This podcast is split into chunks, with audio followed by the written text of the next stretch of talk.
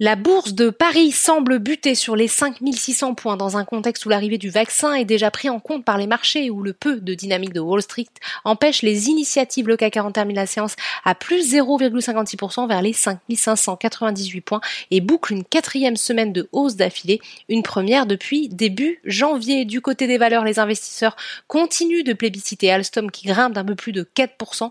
Pernod Ricard est porté de son côté par Morgan Stanley qui relève sa recommandation à contre pondération en ligne, ainsi que son objectif de cours à 180 euros contre 135. Le titre progresse de 2,34%. Les valeurs technologiques et les semi-conducteurs se démarquent avec Worldline par exemple qui affiche un peu plus de 2% de hausse. Les banques sont aussi appréciées. L'annonce du gouverneur de la Banque de France, François Villeroy de Gallo, se disant favorable à une ouverture prudente de la distribution d'un dividende par les banques permet au secteur d'évoluer en hausse.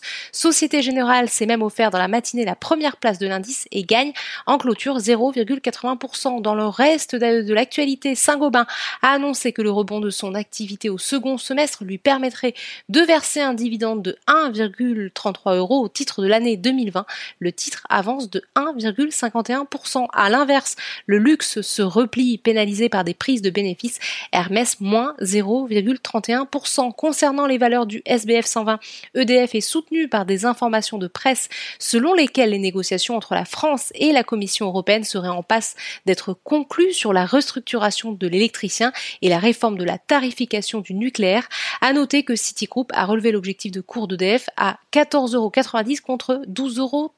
Air France KLM est également dans le vert, tout comme Valorec qui poursuit son rebond porté par la hausse des cours du pétrole. Le titre du parapétrolier affiche 46% de hausse en une semaine, une semaine, mais toujours moins 70% depuis janvier. Parmi les baisses du jour, ICA accuse sa troisième séance consécutive de baisse. Le groupe est pénalisé par des prises de bénéfices après sa forte hausse de mardi, portée par des perspectives jugées rassurantes. Les foncières sont également en repli. Enfin, on termine comme chaque jour par les États-Unis, où la séance s'est écourtée en raison des célébrations de Thanksgiving qui coïncident avec le Black Friday. À noter que les marchés américains referment la page d'une semaine historique avec un Dow Jones qui a dépassé mardi les 30 000 points en clôture. Voilà, c'est tout pour ce soir.